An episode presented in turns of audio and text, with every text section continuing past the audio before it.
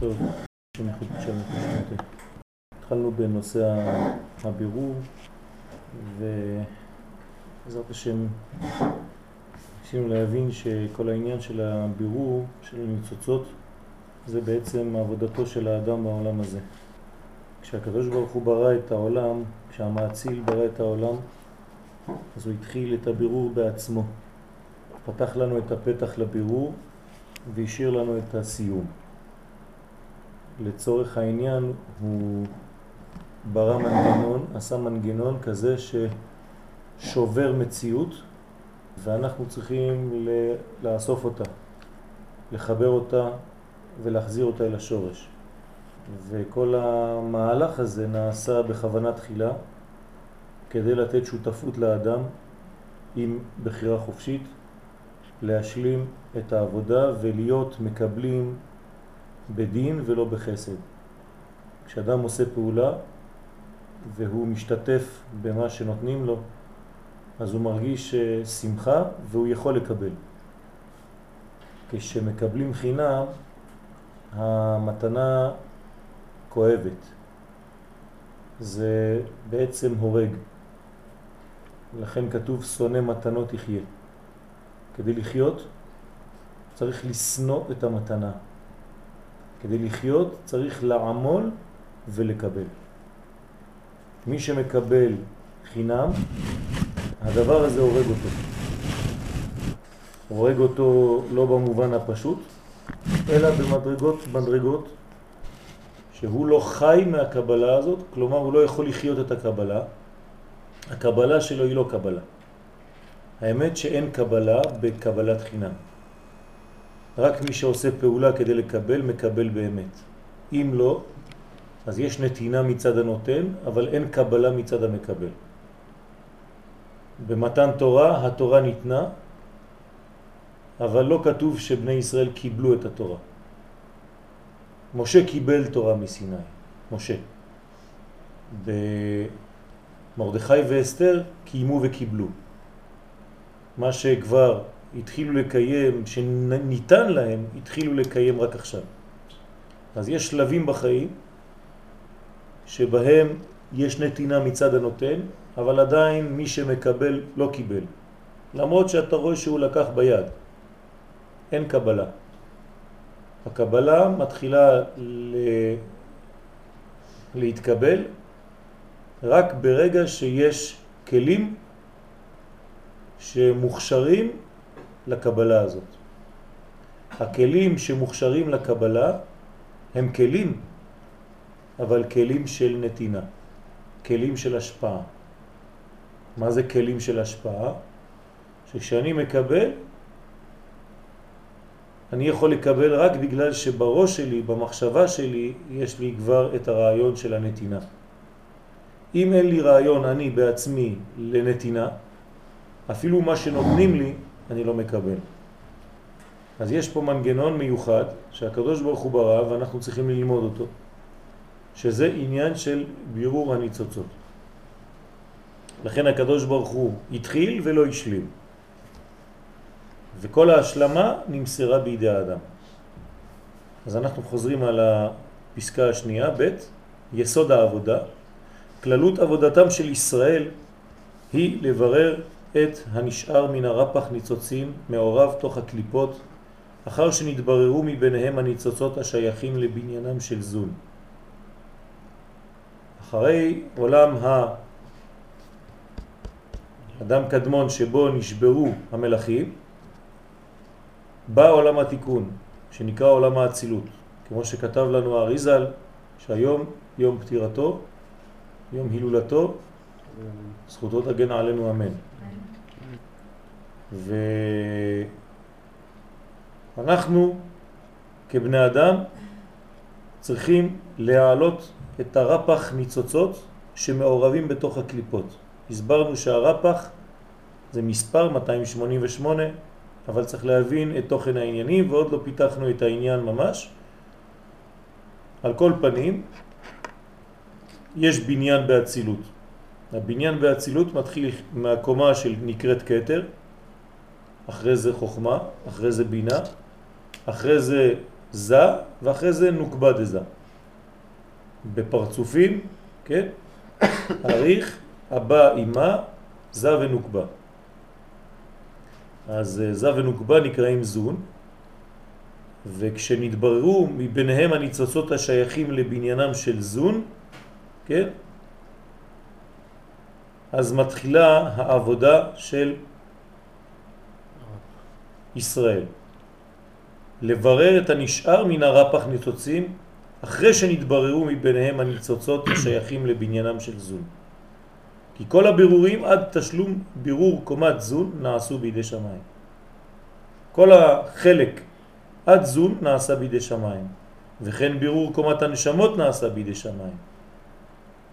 אלא שקומת זון לא נמסרה לידי האדם לשוב ולקלקל במעשיו, ואילו קומת הנשמות נמסרה לידו לקלקל. בסוד שיחת לו לא בניו מומה. אמרנו שהחלק התחתון אי אפשר לקלקל אותו, הוא נברא, בנוי ושלם, להפך ממה שאנחנו חושבים, שאת התחתון אנחנו כן יכולים לקלקל ואת העליון לא. החלק התחתון זה החלק הגופני, החלק היותר מגושם, הוא ניתן כבר שלם. תינוק שנולד, נולד שלם. הוא קטן אבל הוא שלם. אז מה כן צריך להשלים? את החלק הנשמתי, את הרובד הפנימי שלו. והנה באותם דרכים עצמם שבירר המעציל את פרצופי האצילות, יש לאדם ללכת בבואו לברר את שארית הניצוצות מתוך הקליפות. השיטה שלנו היא שיטתו של הקדוש ברוך הוא. מה שהוא עושה בבירור, אנחנו צריכים לעשות גם אנחנו.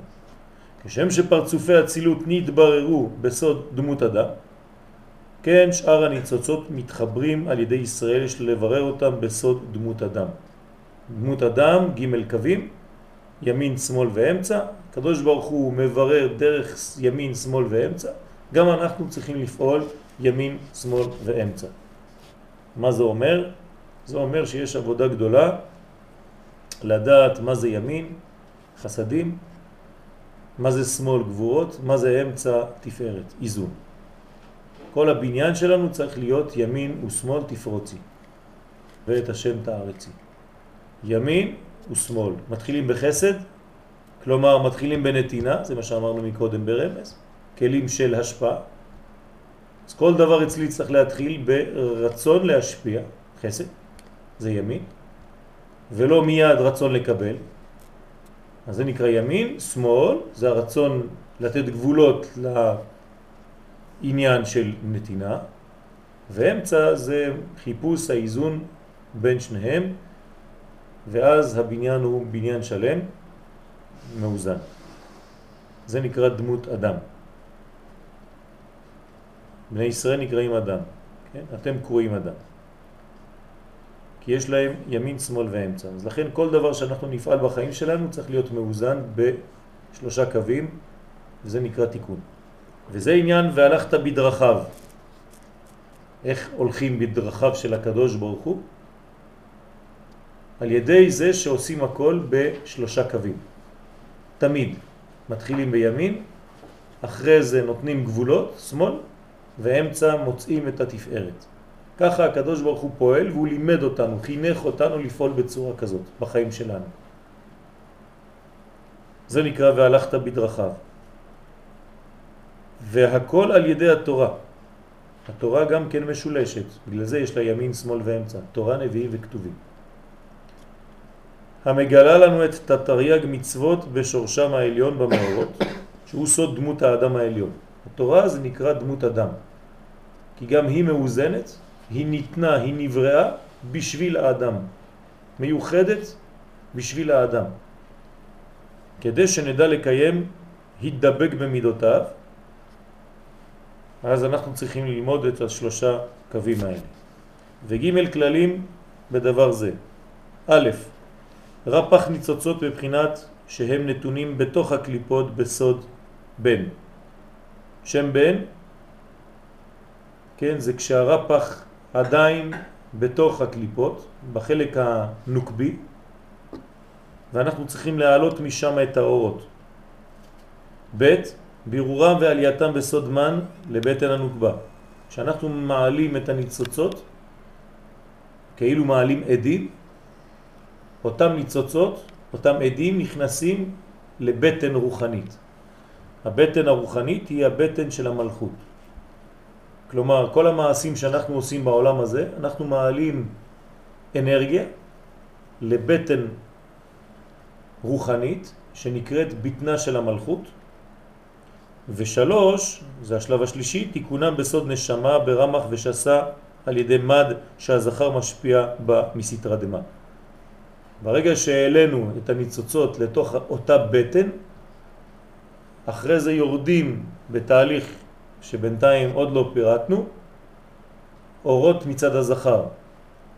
כלומר, כשהנקבה מעלה עדים, הזכר כנגדה מוריד אורות, ושניהם ביחד הופכים להיות כמו כלי ואור.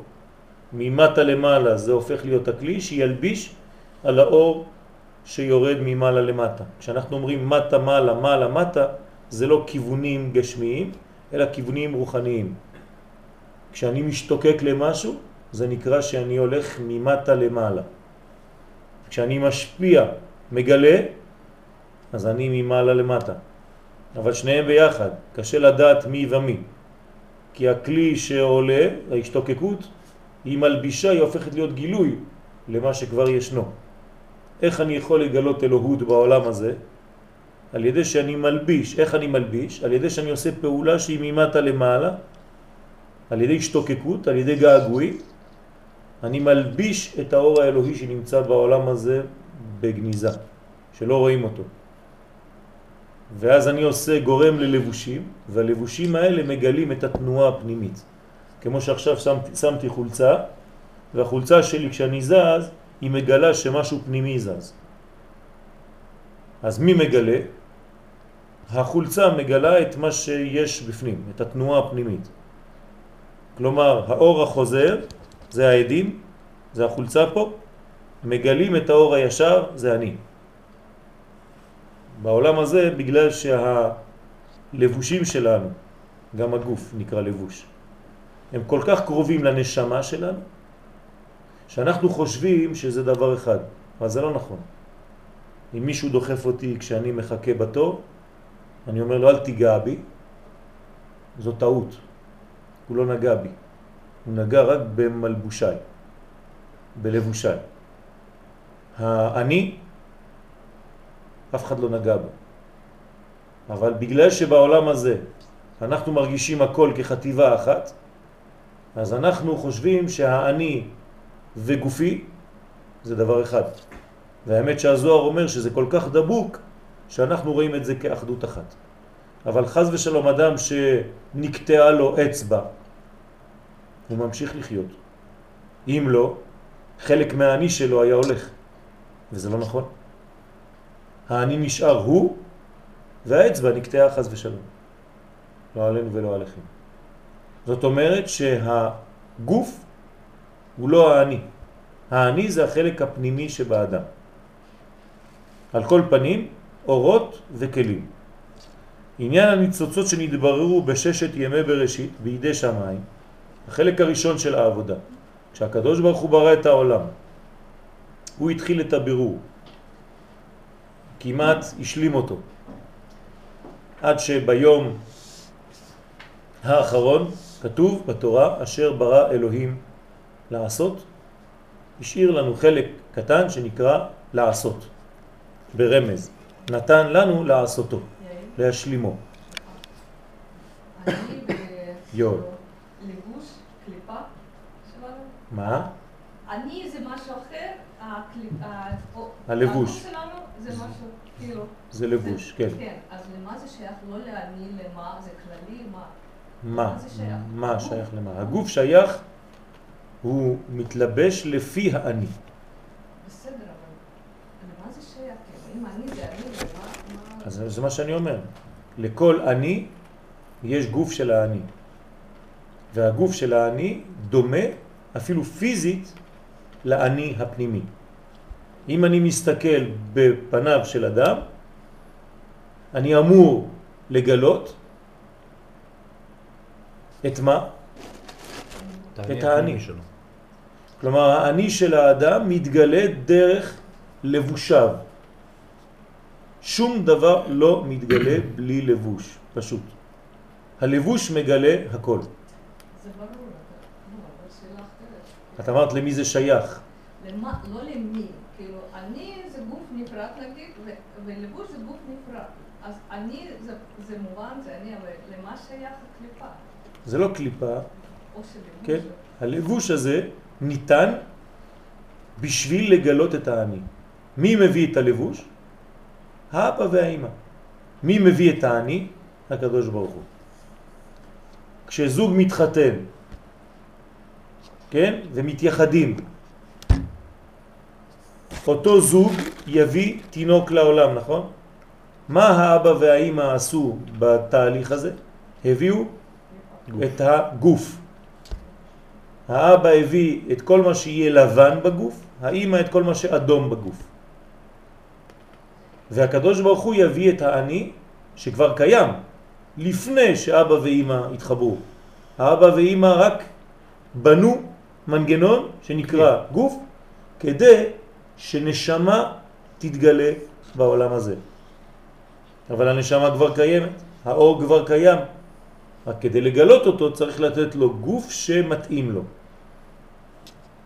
הגוף הזה בסופו של דבר בטל כשמתים עד 120, אבל לעתיד לבוא הוא חוזר. זאת אומרת שאסור לזלזל בגוף, אלא צריך לדעת שבגלל שהוא פעל לגלות את האני, אז יש לו על זה מתנה, נותנים לו על זה זיכוי. הקדוש ברוך הוא לא מקפח שום בריאה. הגוף שניתן לנו כדי לעשות את העבודה ועזר לנו לעשות את העבודה, אותו גוף גם כן מקבל את חלקו בתחיית המתים. הגוף הוא חי לבד? כאילו, למה הוא צריך מתנה? הוא לא צריך מתנה, הוא נותנים לו, כן, אפילו לדבר שהוא גשמי, יש מציאות. אז מציאות שלו היא לא מציאות נפרדת, אבל נותנים לו אפשרות להיות גילוי של משהו פנימי, זה כבר מתנה. זה לא מתנה, זה עבודה. אני אמרתי מתנה. בגלל שזה הגילוי. למה האדם זקוק לעבוד בעולם הזה? למה לא שאלת את השאלה הזאת לפני זה? אדם זה, אוקיי, זה, זה, זה לא רק אה, קליפה. נכון, זה שניהם ביחד. גוף, נכון, זה שניהם ביחד. אז אנחנו אסור לנו להפריד בין החלקים. ב... יש כמה אה, אה, בניינים בעולם. יש אנשים, יש סוג של תיאוריה דתית שאומרת שרק הגוף חשוב. כן? מי זה? אה? לא, הפוך. יוון. מי אומר שרק הגוף קיים? בוא נתחיל מהיותר קל. כן? ב... במנזרים, כן? בבודהיזם, בכל המדרגות, הגוף לא קיים. כמעט, כן? ההפך, צריכים לעלות למדרגה רוחנית כדי לגלות רק את הנשמה. הגוף, כן, ההפך, כמה שיותר נותנים לו כאילו לא להיות, לא להפריע. אז יש שכלול של החלק הנשמתי. יש אומות אחרות שכל הגוף הוא העיקר, שזה בעצם הבניין של העולם הזה. כן, מי זה? קומוניסטים. אה? יוון זה תרבות הגוף. יוון זה תרבות הגוף. זאת אומרת, יש נשמה, אבל זה לא כל כך חשוב. העיקר זה היופי, אולימפיאדה, גוף. ויש לכל הדברים האלה גם כן אה, השלכות וכמה אומות שהתחברו לסגנון כזה או לסגנון כזה. אבל היהדות מחברת את שניהם. היא אומרת שצריך נשמה וצריך גוף ושניהם ביחד. אנחנו לא דוגלים בהפרדה ביניהם, אלא להפך, בחיבור ביניהם.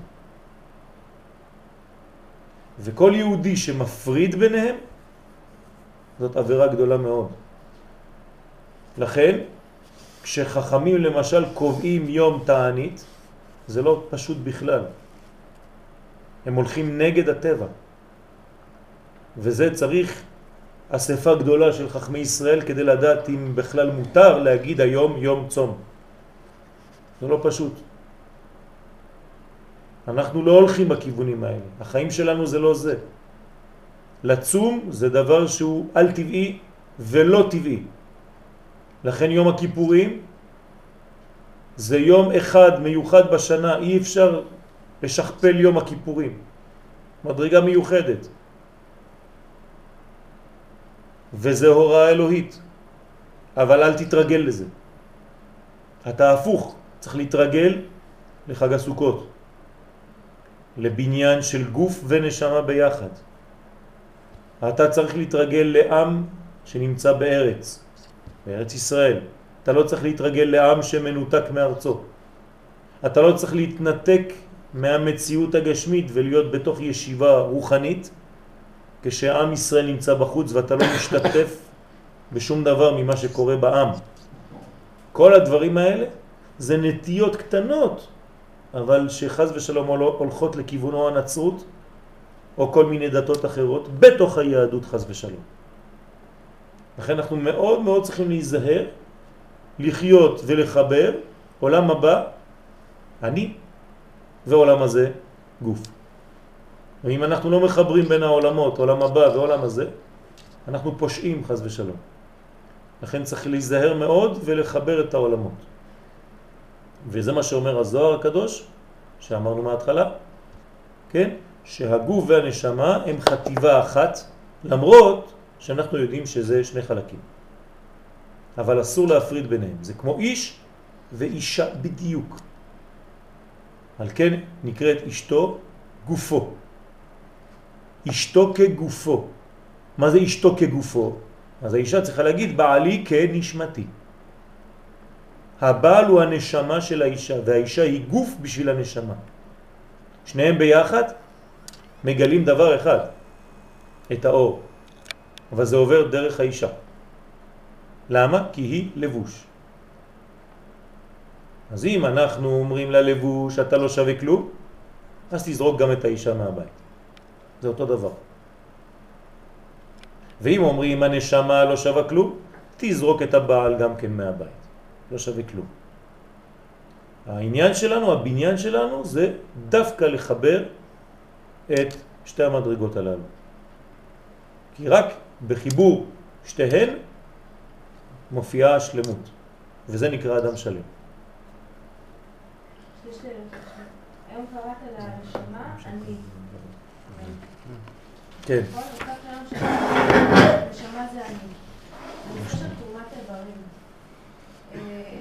שצריך פה לשמור על הגוף, אבל מה קורה אם לשמור על הגוף בשביל לעשות חסד, בשביל באמת להציל חיים? אם האדם הוא במדרגה, תרומת איברים זה לא הלכה כללית. תרומת איברים זה לפי הספציפי מה קורה.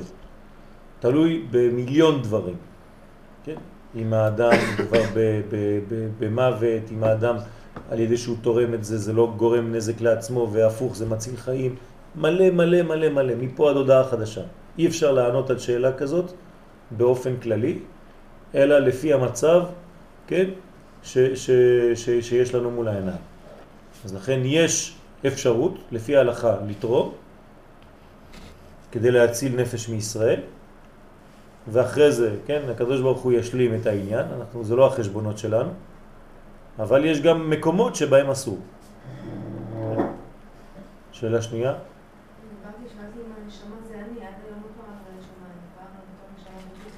כן. הנשמה זה האני הפנימי. גם באני הזה יש שכבות. למה אנחנו צריכים להימנע מכל להגיד אני, אני, אני? זה לא שצריך להימנע, זה פשוט אה, צריך לדעת איפה האני הזה נמצא. האם הוא אני או הוא אין. אתה צריך להיות אני בהרגשה של אין. זה שילוב. יש לנו תמיד פרדוקס, גם כשאנחנו מדברים לקדוש ברוך הוא. האם אני קרוב אליו או לא? אז אני גם קרוב וגם רחוק.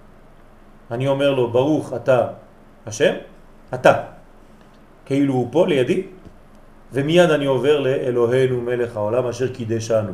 בלשון, כן, כאילו אני מדבר על מישהו אחר. איך התחלת את הברכה ב"אתה". ופתאום אתה מתרחק. לומר לך, תיזהר, אתה קרוב, אבל אל תחשוב שקנית אותו, הוא כבר בכיס שלך. אז תמיד יש מתח בין הקרבה שלנו לבין הריחוק שלנו. יש לי גם שאלה. אה, פעם אבא שלי שאל, שאלה כזו, הוא אמר, כאילו, שבן אדם מקבל כמה, אה, בא בכמה גלגולים, וכל פעם יש לו לבוש אחר. כן. כל הלבושים יקבלו את החלק שלהם בתחיית המתים. זאת השאלה? אז זאת התשובה. כל הגופים, כל אחד יקבל את חלקו. כלומר, אם נשמה באה לעולם הזה ב-20 לבושים, כן, 20 פעם, כל פעם בלבוש אחר, כל הלבושים יש להם חלק, כי כל אחד היה חלק מהתיקון של אותה נשמה. ואין הקדוש ברוך הוא מקפח שום בריאה.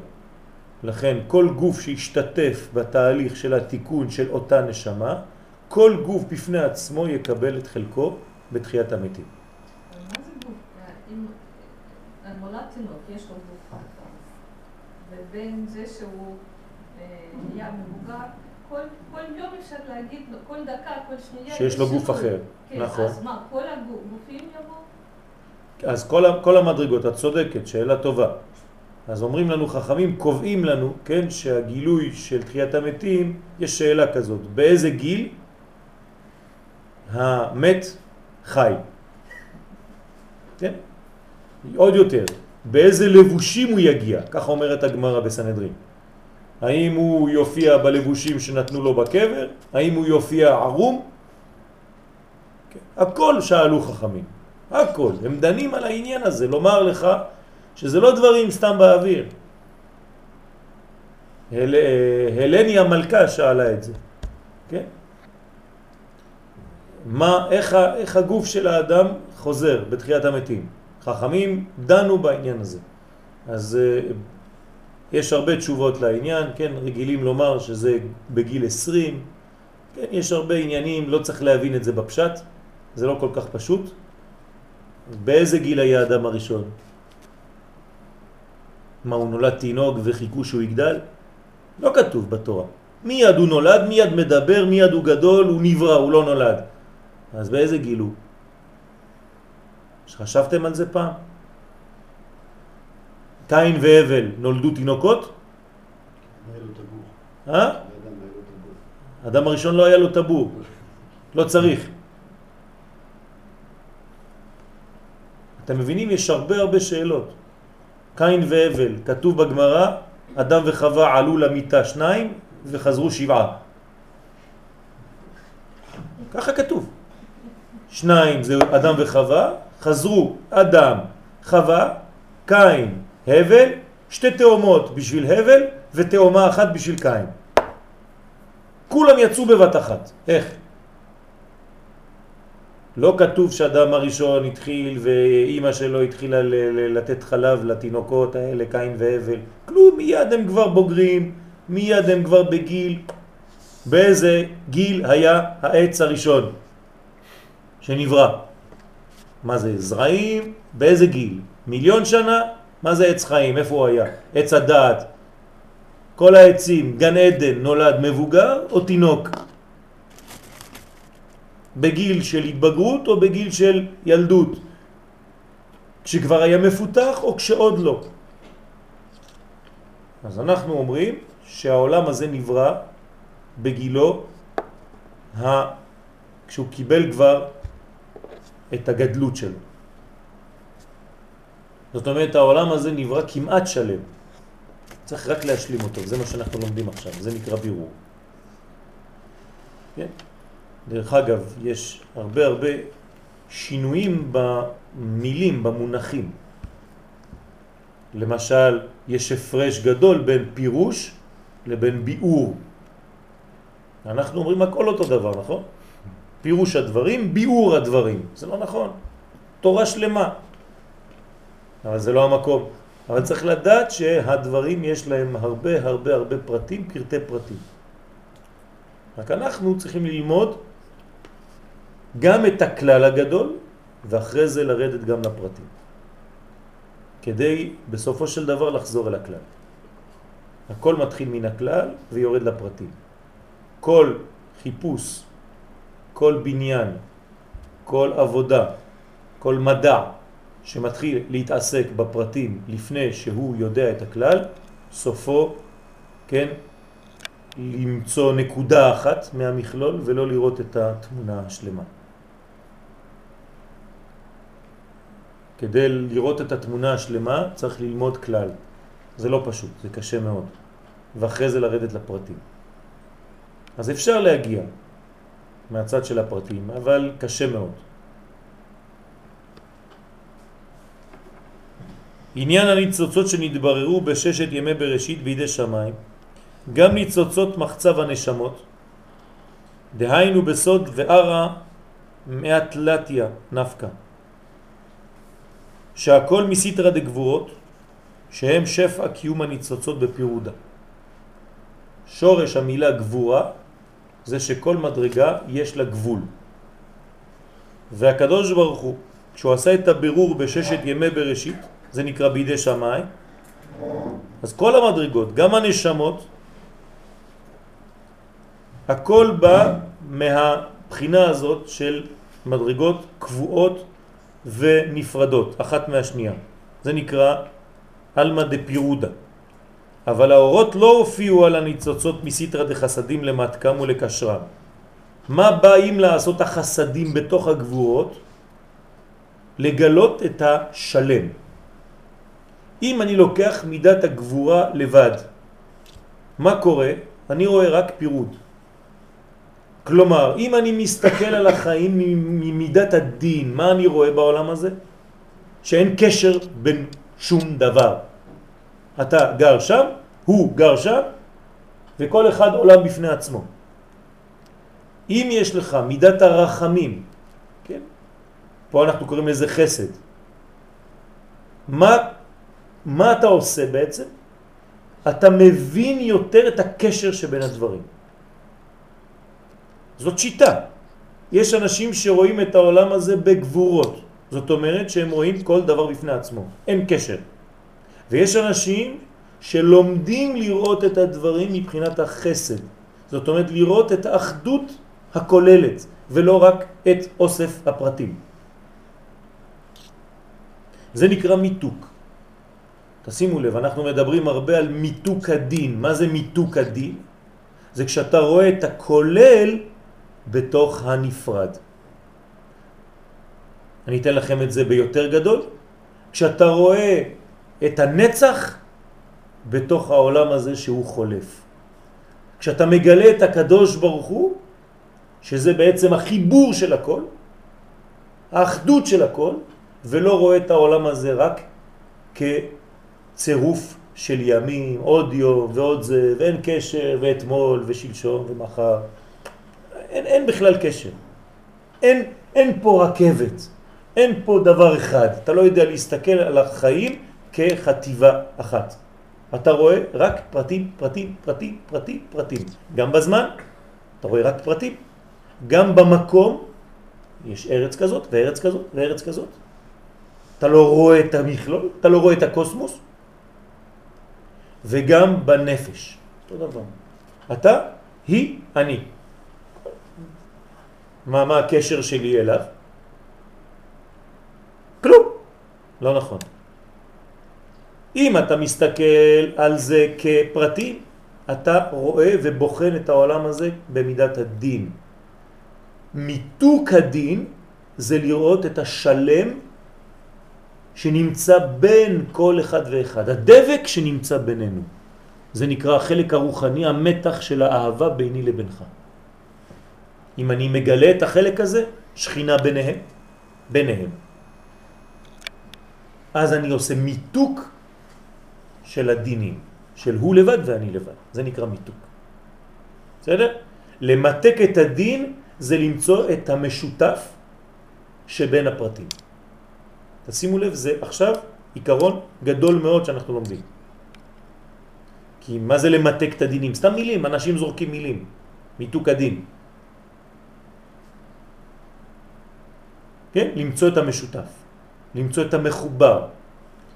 איך הקדוש ברוך הוא אומר למשה להמתיק את המים המרים שבמרה?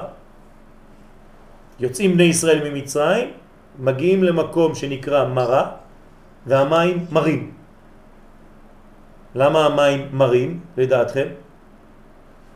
כי בני ישראל שיוצאים ממצרים הם עדיין לא רואים את השלם. כי מצרים זה בדיוק אלמא דפירודה. זה כשלא רואים את האחד. שם מתחילים לבנות את העם. מה אומר לו הקדוש ברוך הוא? ויורהו השם עץ וישליחהו המימה וימתקו המים. לוקח עץ, זורק אותו למים, פתאום כולם יכולים לשתות נסטי. המים הפכו להיות מתוקים. מה זה? מה, סתם שטויות? משה מכניס איזה אקסוס במים? התורה כאילו באה, כאילו עושה אותנו עם? מה קורה פה? הרמז לזה זה שהקדוש ברוך הוא מראה לעם ישראל דרך משה שאם אני לא מכניס לחיים שלי את עץ החיים זה נקרא עץ אני אף פעם לא אבין מה זה החיים. אני אחשוב שזה נקודות, נקודות, נקודות, נקודות. וחיים כאלה זה מר מאוד. החיים הם מרים כשאין לך כיוון ואחדות. החיים הם מתוקים כשיש לך כיוון ובניין ואתה רואה שלמות. כדי לראות שלמות צריך ללמוד את הלימוד שנותן לך את הראייה השלמה, וזה נקרא עץ חיים. לא בכדי כתב האריזל את הספר שלו, עץ חיים. את זה זרקו לתוך המים, כי זה מראה אחד, ולא מיליון של אותיות שזרוקות על נייר. אפשר ללמוד תורה כמיליארדים של אותיות ומיליארדים של דפים של גמרא ולא להבין את העץ, את האחד. אז אתה יודע, אתה מלא מלא מלא דעת. מה לא דעת? אתה מלא ידע, אינפורמציה. אתה אוסף דפים. לא אכפת לנו מזה. יש לנו כבר את רב גוגל, הוא יודע הכל. אתה לוחץ על כפתור, הוא נותן לך את כל מה שאתה רוצה. אבל אתה לא צריך לדעת דפים של גמרא, אתה צריך לדעת חיים. אם הדפים של הגמרא לא מגלים, לא מתגלים כחטיבה של חיים, אז אתה מלא מלא מלא מלא באלמנטים פרטיים שאספת. בסדר, יש אנשים שאוספים בולים, אתה אוסף דפים. אבל זה עדיין לא תורה. בסדר? תורה זה אחדות. יואל.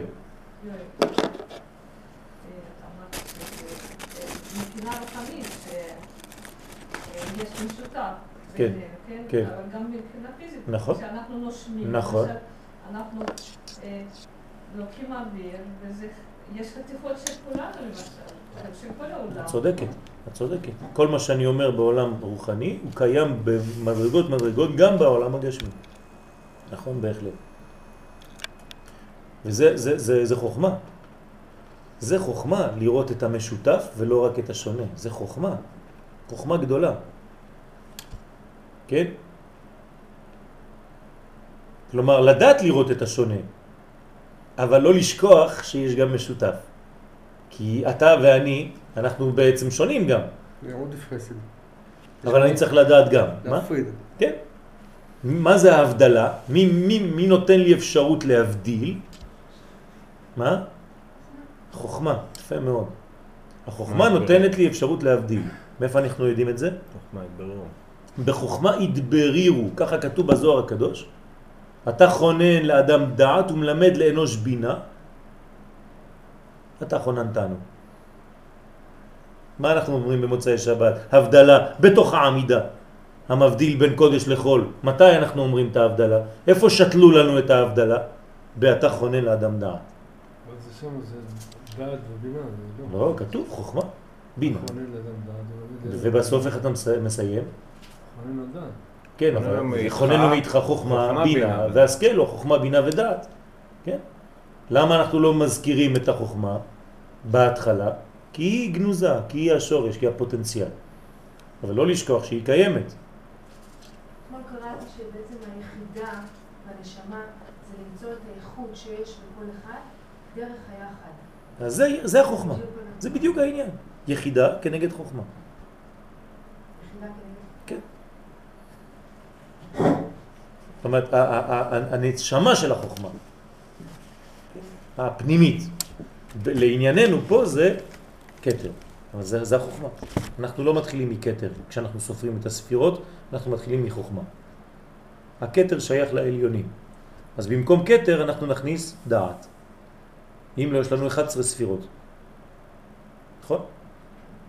כתר, חוכמה, בינה, דעת, חסד, גבורה, תפארת, נצח, הוד, יסוד ומלכות. אז מה? וכתוב בספר יצירה, עשר ולא אחד עשרה, עשר ולא תשע. אז איך יש לי עשר ספירות? כי אני מתחיל בחוכמה. חוכמה זה מבחינתנו היש הראשון. אנחנו לא מתייחסים לכתר. כתר זה מעל לראש של המלך. זה לא שייך למלך. זה נותן לו אנרגיה, כוח, אבל זה לא הוא. איזה יום בשבוע ספירת חוכמה? אין יום בשבוע שהוא ספירת חוכמה, היום בשבוע שהוא משורש החוכמה זה יום ראשון, יום א'. כי יום ראשון הוא חסד, ושורש החסד חוכמה. כן?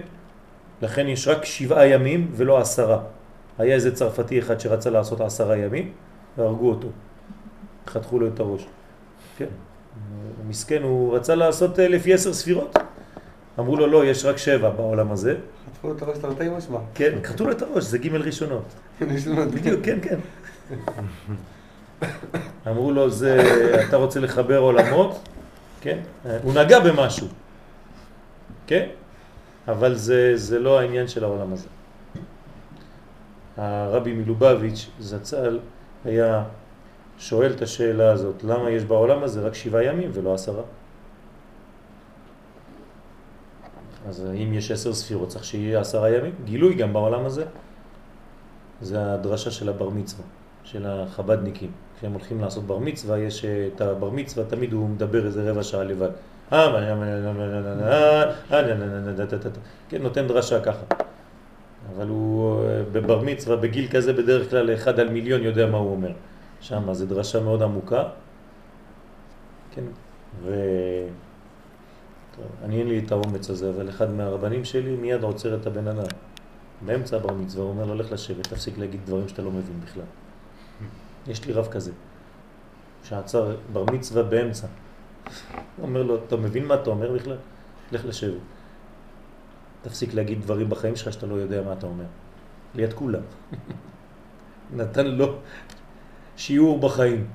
האמת שהיום הילד הזה הפך להיות תלמיד חכם. אבל כאילו כאילו אבל זה לא להבין.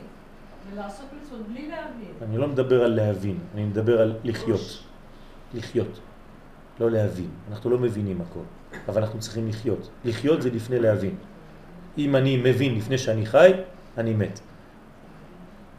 נכון? אדם הראשון אכל מעץ הדעת לפני שהוא אכל מעץ החיים. בגלל זה הוא מת. אם הוא היה אוכל מעץ החיים לפני שהוא אוכל מעץ הדעת, אז הוא היה חי. נכון. כשרב עשה הפסיק, כאילו, אם אתה לא מבין, אל תדבר. רוב הדברים לא לא מבינים, אבל נכון. מדברים.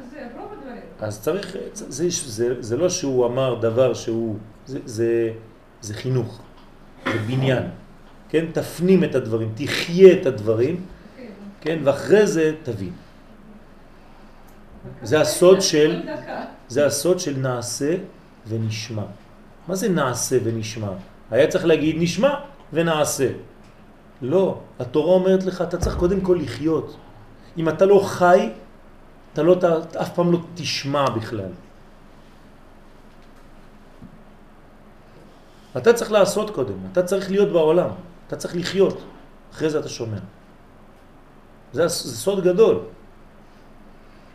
אם אתה אומר לילד לא נכון, או אומר שטויות ולא מבין מה שאתה אומר, אתה יכול להשתיק אותו גם. לכן אמרתי לך שאני לא אומר דברים כאלה, אבל אני רק סיפרתי.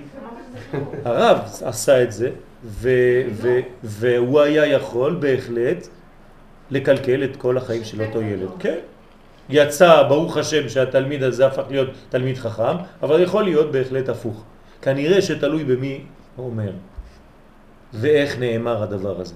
אני רק מספר לכם איך זה נאמר שם, כן, לא הייתי. גם זה תלוי. לא כל אחד יכול להגיד אותו דבר. בסדר? זה לא ניתן לכולם. השיטת דיבור, אפילו שיש לי רב, נגיד, שמתבטא בצורה כזאת וזה עובד, אם אני מתבטא באותה צורה, אני יכול לסלק את כל התלמידים מהשיעור.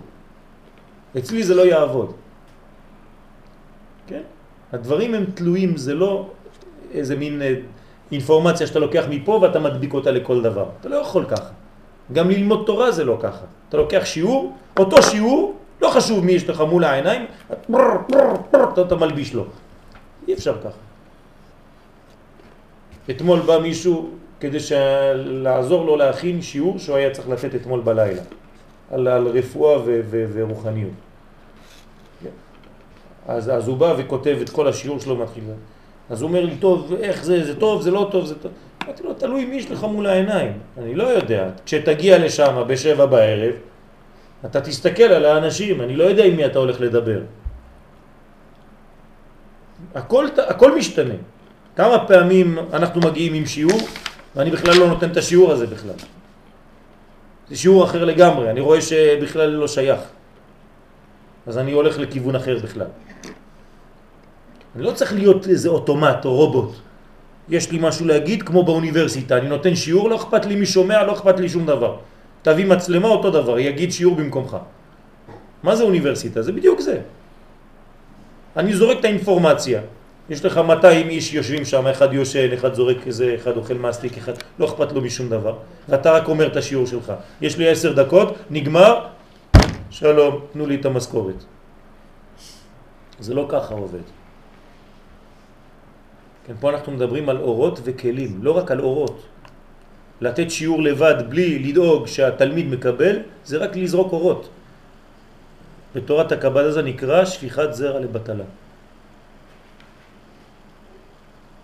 אם אין כלי, אם אין תלמיד שחי את זה ולומד את זה ויוצא מזה עם כלים לחיים, צריך להיזהר מאוד. צריך להיזהר מאוד. בסדר? אז זה נקרא למתק ולקשרם בסוד רשות היחיד. תשימו לב, רמז ליחידה, רשות היחיד. מרשות הרבים אני מגלה את רשות היחיד. מה זה רשות הרבים? כל זה קודים. רשות הרבים זה נקודות, נקודות, נקודות שלא שייכות לאף אחד. כל אחד חושב שהוא עולם בפני עצמו לבד, אבל אין משותף ביניהם, ואני בא ומנסה למתק את כל הדברים האלה על ידי גילוי האחדות הכוללת. לגלות את רשות היחיד ברשות הרבים. אני אתן לכם דוגמה בזמן. שבת וימות השבוע. ימות השבוע זה כל יום לבד. שבת זה לא עוד יום. זה השורש של כולם. אין יום אחר האמת, זה רק שבת. יום יום אחד בשבת, יום שני בשבת, יום שלישי בשבת. כולם בשבת. רק שזה זרועות של השבת. לשבת יש, כן, שבעה זרועות. כן? ש, ש, כי גם היום השביעי הוא, יש לו חלק. השבת בעצמו הופך להיות שמונה. אז הבניין הוא שבע, שש ואחד באמצע.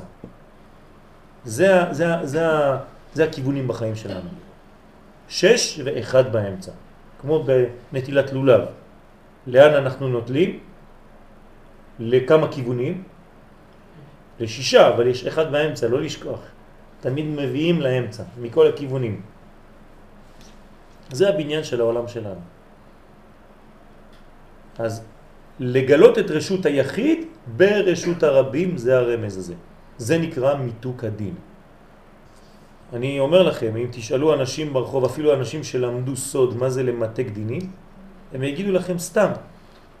להביא חסדים בתוך הגבורות. אבל מה זה אומר, אדוני? ת, ת, אני לא מבין מה, אתה סתם זורק מילים. בסדר, קראת את זה באיזה ספר.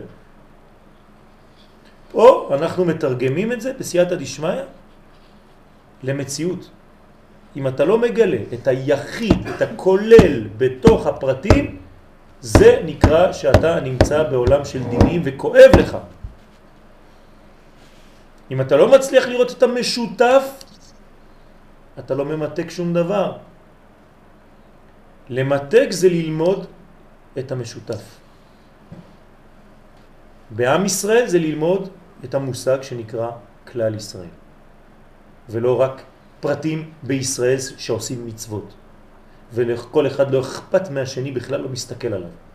העיקר שיעשה את המצוות שלו, יש לי את העולם הבא שלי, עזוב אותי.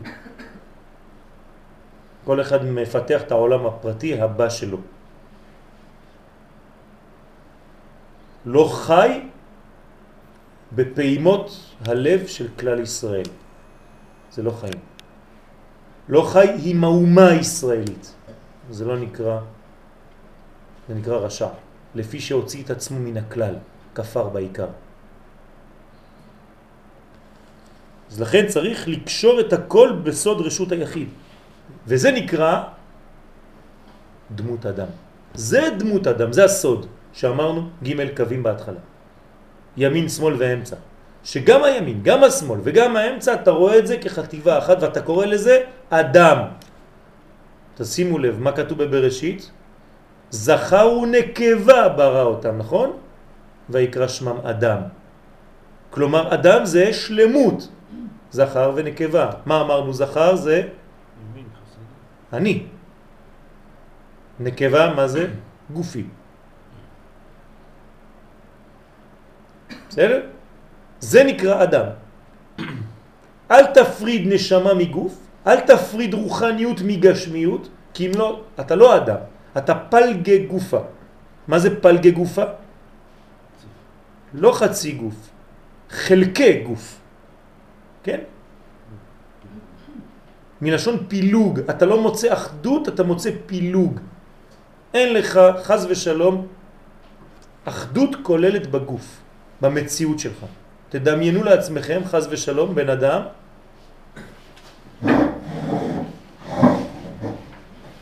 שהוא לא יודע לגלות את האחדות של עצמו. אז כל איבר בגופו עושה מה שבא לו, שם ישמור.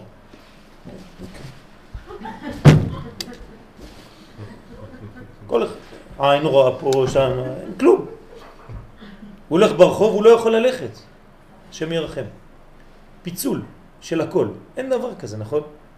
זה, זה מסכן, זה, זה אדם ש, ש, שהוא חולה. נכון? למה? אין אחדות. האחדות היא הרפואה. הפילוג זה המחלה. אבל אנחנו באמת צריכים גם כן להבין פרטים, נכון, אבל אתה צריך להבין את מה שקושר את הכל.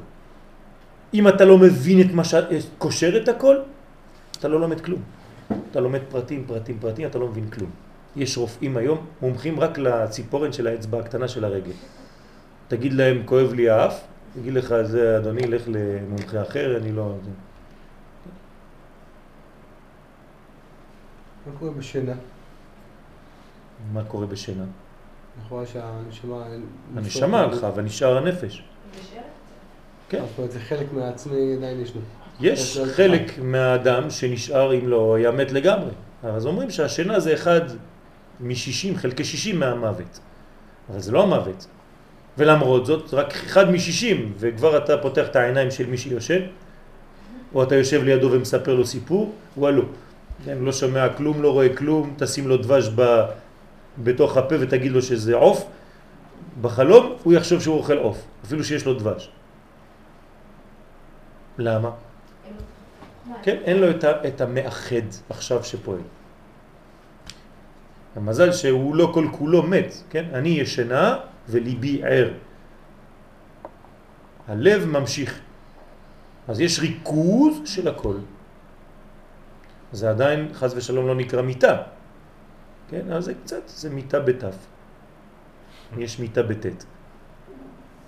תלוי באיזה, כן? למשל, מי שאוכל סחינה בשבת חייב מיטה, בט'. חייב לישון, אם לא, הוא מסכן. אז בשבת כולם חייבים מיטה, בט'.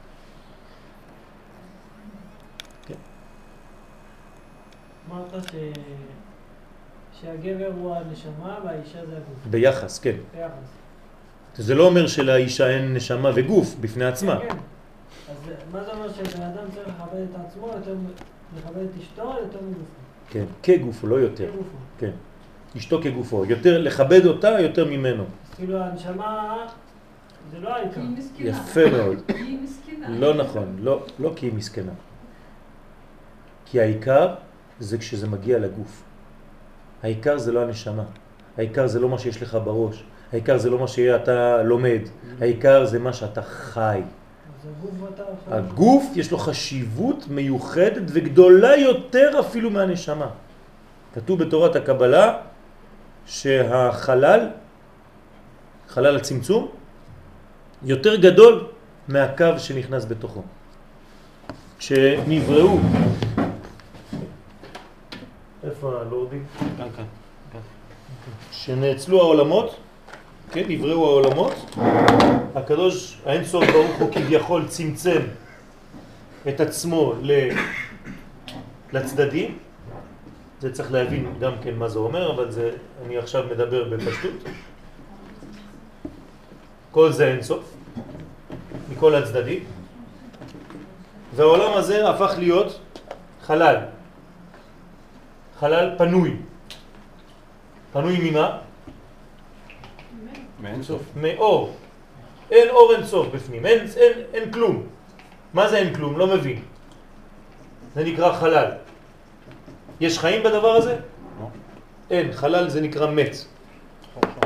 עכשיו, האין סוף, כדי להחיות את החלל הזה, זה הצמצום, כן? הוא חוזר בפנים. אז הוא מביא את האור של האין סוף בתוך החלל, בסוד הקו. האור הזה, שהוא אור יותר נמוך מהחלל הזה שבפנים. איך? יותר גרוע. החשיבות של החלל נמוך במעלה. בא ממדרגה הרבה יותר גבוהה מאשר האור עצמו. למה? כי הצמצום הזה בא ממש מאינסוף. אבל האור הוא בא רק מהחלק שהוא יותר קרוב כבר למדרגה התחתונה. לא רוצה להיכנס עכשיו לפרטים, אבל הלשם מסביר את העניין הזה, ולכן זה שורשים. זה ברמזים לפי המדרגות שעכשיו אמרת אתה, צחי, זה שורש הזכר. והיא שורש הנקבה. כלומר חלל זה שורש נקבה. קו, כן, האור שחודר לתוך החלל זה שורש הזכר. זה מה שקורה בחופה. כן? עם האצבע שהכלה נותנת והטבעת שהבעל נותן לה.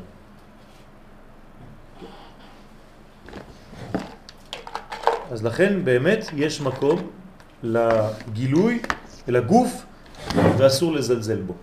הגוף חשוב מאוד. עצם העובדה שהגוף שלנו אה, מתקלה, כן?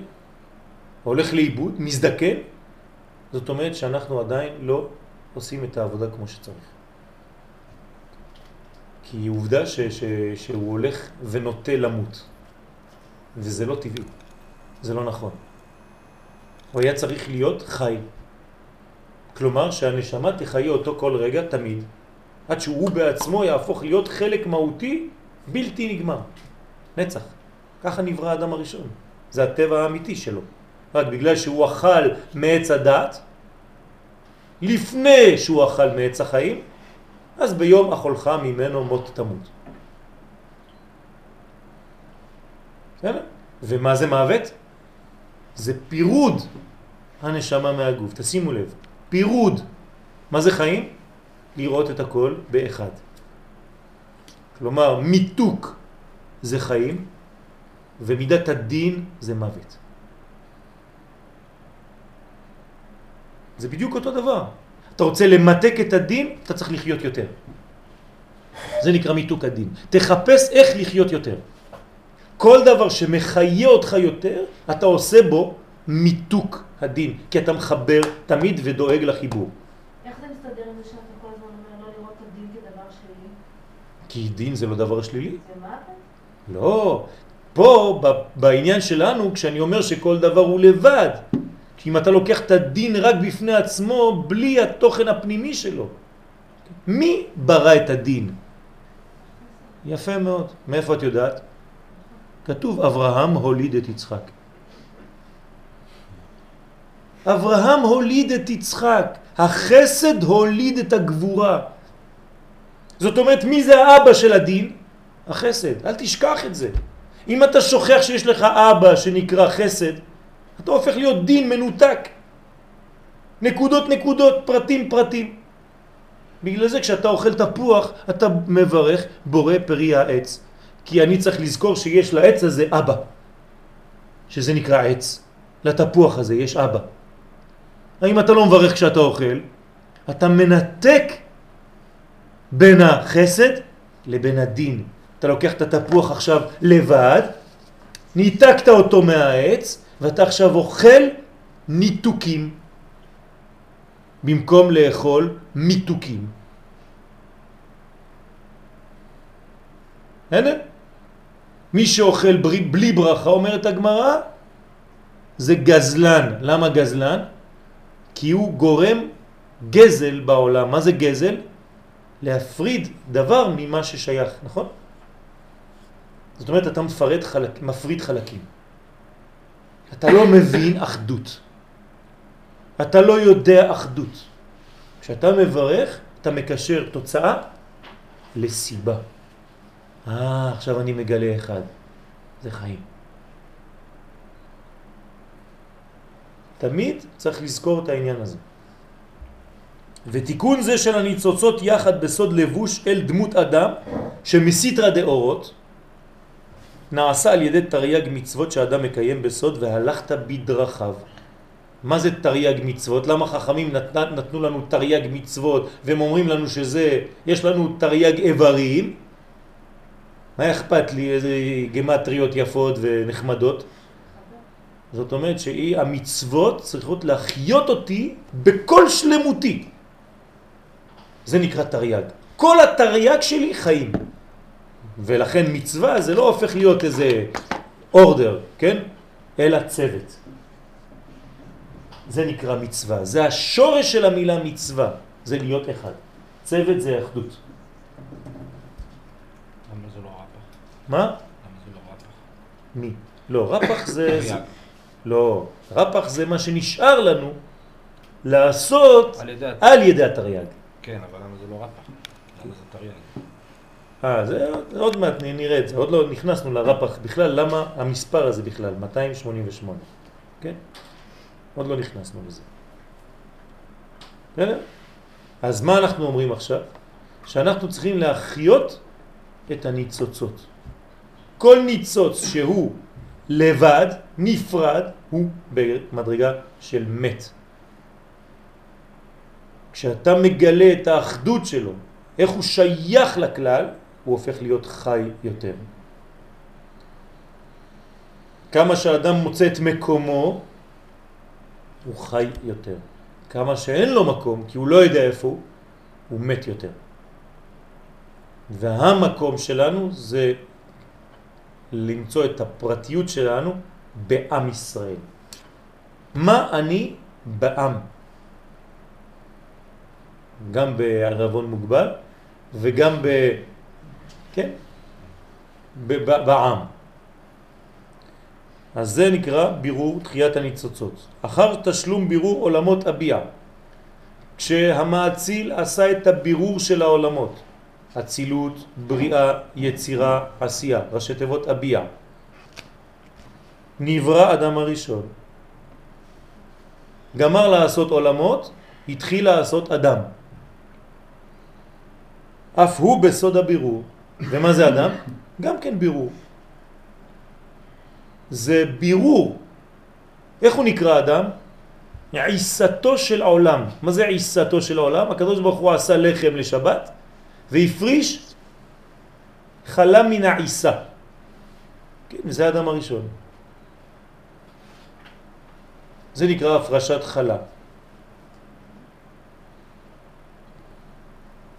והיינו, כי הייתה בריאתו בסוד תחיית המתים. תשימו לב מה אומר פה הרב. זה במבוא שערים, זה אריזה, כן? זכותו תגן עלינו, היום זה ההילולה שלו. בריאתו זה תחיית המתים. מה זה תחיית המתים? חשבתי שתחיית המתים זה קודם חיים, אחרי זה מתים, אחרי זה חוזרים. פה אומר לי תחיית המתים, עוד לא היה בכלל אדם. מה יש, תחיית המתים לפני שחיים? כן. כי מה שאמרנו שבניין המלאכים הקדמאים שנפלו ונתפזרו, כן, סוד שבירת הכלים, זה היה פיזור הניצוצות. זה נקרא ברמז בתורת הסוד מיטה, מיטת המלאכים. אז עכשיו יש בירור של הדבר הזה. למה הם מתו, אתם זוכרים? כי כל אחד אמר, אני אמלוך. רמז למידת הדין. זאת אומרת, פירוד, אין חיבור ביניהם. עכשיו צריך לבוא תיקון. מה זה התיקון? חיבור. אז החיבור מתגלה קודם כל בעולם האצילות, אחרי זה בעולם הבריאה, אחרי זה בעולם היצירה, אחרי זה בעולם העשייה, ואחרי זה בבריאת אדם הראשון שהוא גם כן חלק מאותו בירור. וזה נקרא תחיית המתים. עצם העובדה שהאדם הראשון נברא, זה אומר שתיקנו את המלאכים שנשברו. הקדוש ברוך הוא כביכול, הוא עשה את זה, לבד. שכיוון שנבררו המלאכים קדמאי, הוא אומר את זה עכשיו בפירוש, שנכנסו בבריאתו מסיגיהם, כלומר, הקדוש ברוך הוא לקח מהסיגים שלהם את האור, את הטוב, ועשה מזה את אדם הראשון. השאיר את הסיגים, נתחבר בחינת מה עליהם. מה זה נתחבר בחינת מה עליהם? היו מדרגות מדרגות, הנה סוד המלאכים. איך קוראים לזה? עולם הנקודים. שם הייתה שבירת הכלים. מה עשה הקדוש ברוך הוא? אמר להם, כולכם אחד. זה נקרא שם מה. הכניס בהם את ההבנה, את התובנה, שהם אחדות אחת כוללת. תפסיקו לחשוב שכל אחד מציאות בפני עצמה. ביניכם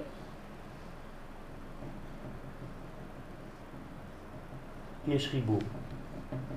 כן, אתם מכירים את זה, 1, 2, 3, כן, הילד בהתחלה רואה מספרים עם נקודות, אומרים לו רק תחבר, תעשה קו. פתאום הוא אומר, וואי, פיל! עם. זה בדיוק אותו דבר.